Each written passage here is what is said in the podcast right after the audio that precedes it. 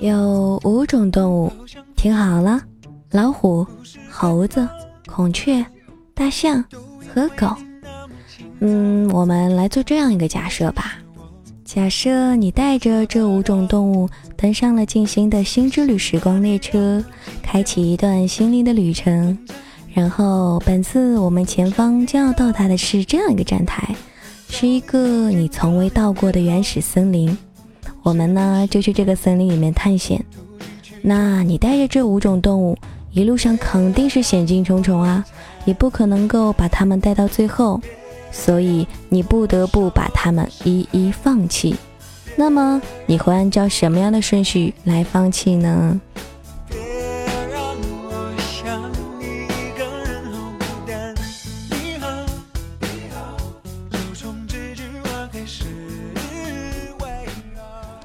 其实这样一个类似于心理测试的选择题，我在几年之前就已经做过了。所以这里面的寓意啊，我是很知道的。但是今天偶然之间又在网上啊看到有一个朋友提出了这样个问题，然后并且说了一系列他做这个选择题的经历，然后我觉得蛮有意思的，就特别想给说给你来听一听。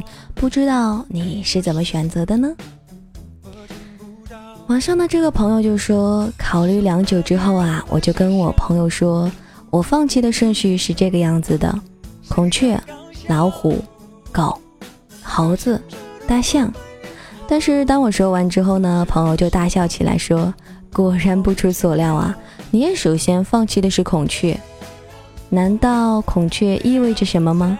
朋友一一向我解释道：“孔雀就是你的伴侣、爱人；老虎呢，代表你对权力和金钱的欲望；狗代表你的朋友。”大象代表你的父母，猴子代表你的子女。这个问题的答案意味着你在困苦的环境中会首先放弃什么？让你看看你自己是一个什么样的人。孔雀代表我的爱人，我一下子惊呆了。在困难的环境中，我会首先放弃我的爱人吗？在选择中，我为什么首先放弃孔雀呢？因为我觉得孔雀是在艰难的环境当中最不能够帮助到我的东西。我对朋友的评价很不以为然，于是呢就开始让很多人也来做这个游戏。正如朋友所说的那样，无一例外，首先放弃的都是孔雀。当我最后揭示答案，许多人的反应也正如我的反应一样，甚至有人说，设计这个游戏的人一定是心理不正常。但是有一天，我给我的一位朋友打电话，然后突然我就想起了这个问题，于是呢就出题来让他来做。这个男人考虑了许久之后，就对我说道：“嗯，我选择放弃的顺序是这个样子的：猴子、老虎、大象，还有狗、孔雀。”我大吃了一惊。因为他是我遇到的唯一一个最后选择放弃孔雀的人。为什么最后才选择放弃孔雀呢？我一个劲的追问，而他对我的问题更是大吃一惊，说道：“是啊，你想想，在所有的动物当中，孔雀是最没有保护自己能力的，我怎么能够轻易放弃它呢？让它一个人置身于一个危险的环境中呢？”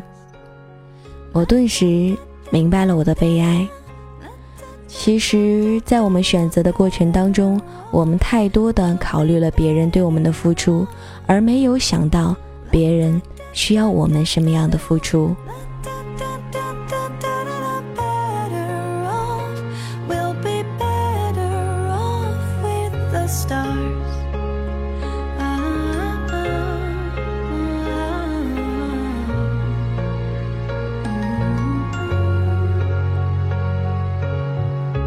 So the day may bring a bed of nails, and the night may whisper lonelies. But in the end, we all just leave a stage with one final curtain.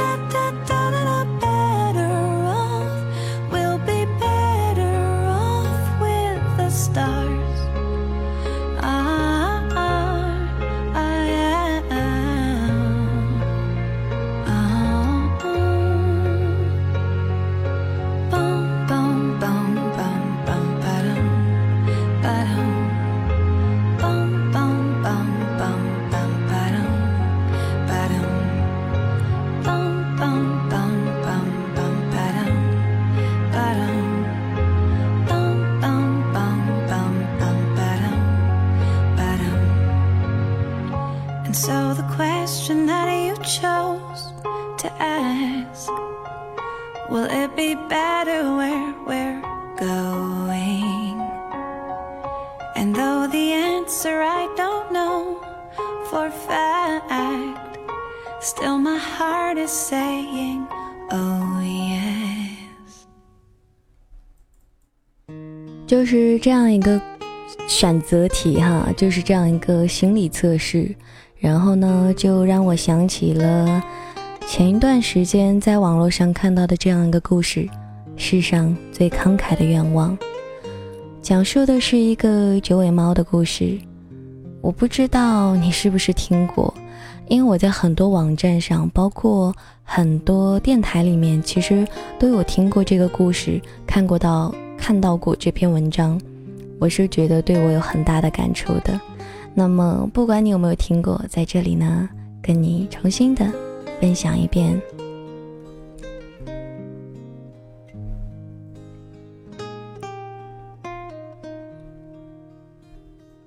传说世间的一切生灵皆可修炼成仙，而猫自然在其中。每修炼二十年，猫就会多长出一条尾巴。等到有九条尾巴的时候，就算是功德圆满了，连天上的神仙都要敬让三分。可是这第九条尾巴却是极难修炼到的。当猫修炼到第八条尾巴的时候，会得到一个提示，帮助它的主人实现一个愿望。心愿完成之后，就会长出一条新的尾巴，但是从前的尾巴。也会脱落一条，人是八尾，这看起来是一个奇怪的死循环，无论怎样都不可能修炼到八九条尾巴。有这样一只很虔诚的猫，已经修炼了不知道几百年了，也不知道帮人类完成了多少的心愿，但是它仍然只有八条尾巴。它向佛祖抱怨。这样下去，如何才能够修炼得到呢？佛祖只是笑而不答，他只能够继续修炼。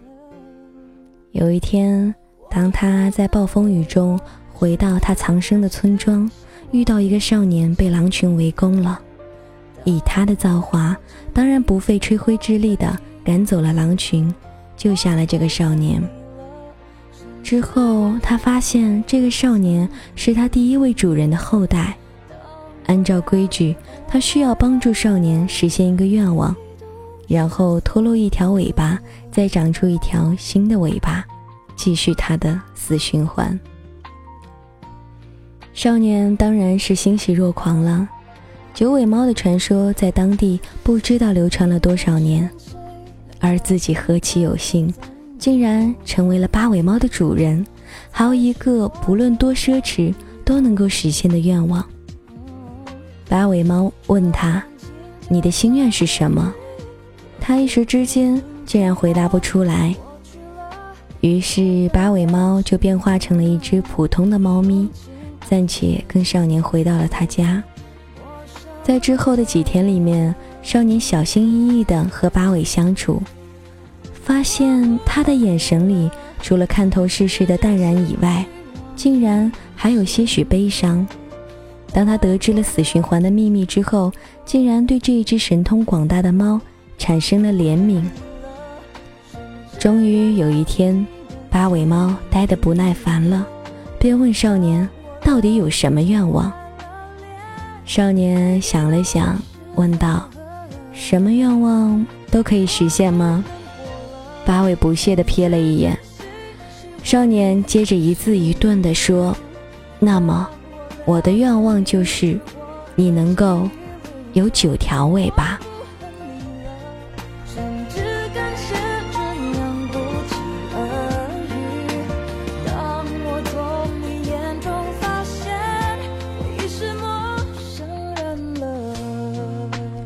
八尾猫愣住了。眼睛里充满了疑惑，随后呢，是一种难以言表的感恩的眼神。他俯下身，舔了一下少年的手，很温暖。于是八尾猫长出了华丽的第九条尾巴，变成了真正的九尾猫。而少年的一生，当然也是过得十分的幸福美满。故事到这里就结束了。原来得到的天机是如此，只有遇到一个肯让它圆满的人，八尾猫才能够有九条尾巴。以前的人都自私的只为自己考虑，觉得八尾猫为他们实现任何愿望都是应该的，从来都不会考虑他的感受。可是每一条尾巴都要付出八尾猫几十年的修炼。当我读到少年的愿望时，着实大吃了一惊。一直以来，不管是阿拉丁神灯，还是雅各布斯的猴爪。人们在得到命运的眷顾时，所许的愿望，都是为了自己。对于天上掉下来的馅饼，人们总是享用的如此理所当然，而耗费自己难得的运气去成全别人的圆满，这或许是世间最大的慷慨，最真心的回馈了吧。仅以此故事，为你取暖。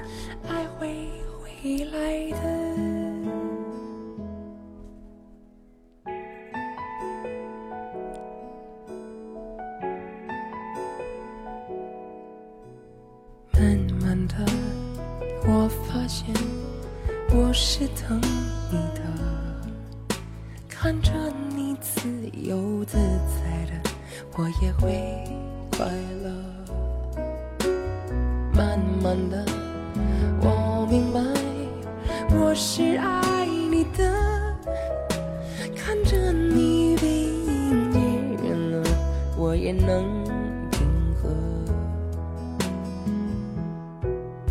多想靠近。你啊，太想占有你了。当我想起梦中的世界，恍然发现永恒。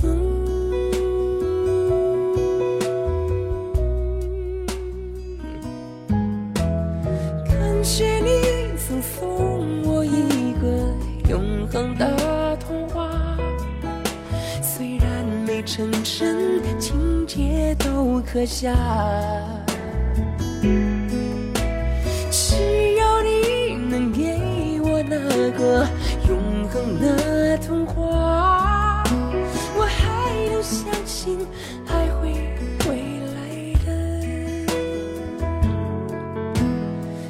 谢你曾送我一个永恒的童话。在这样一首好听的来自常石磊的《永恒的童话》这样一首歌曲当中呢，我们的时光列车也就要到站了。非常感谢这一路有你的陪伴，让我们最后说一句：下一次不见不散哦。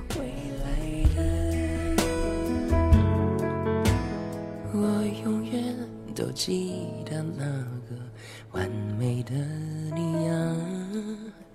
我真的相信爱情的童话。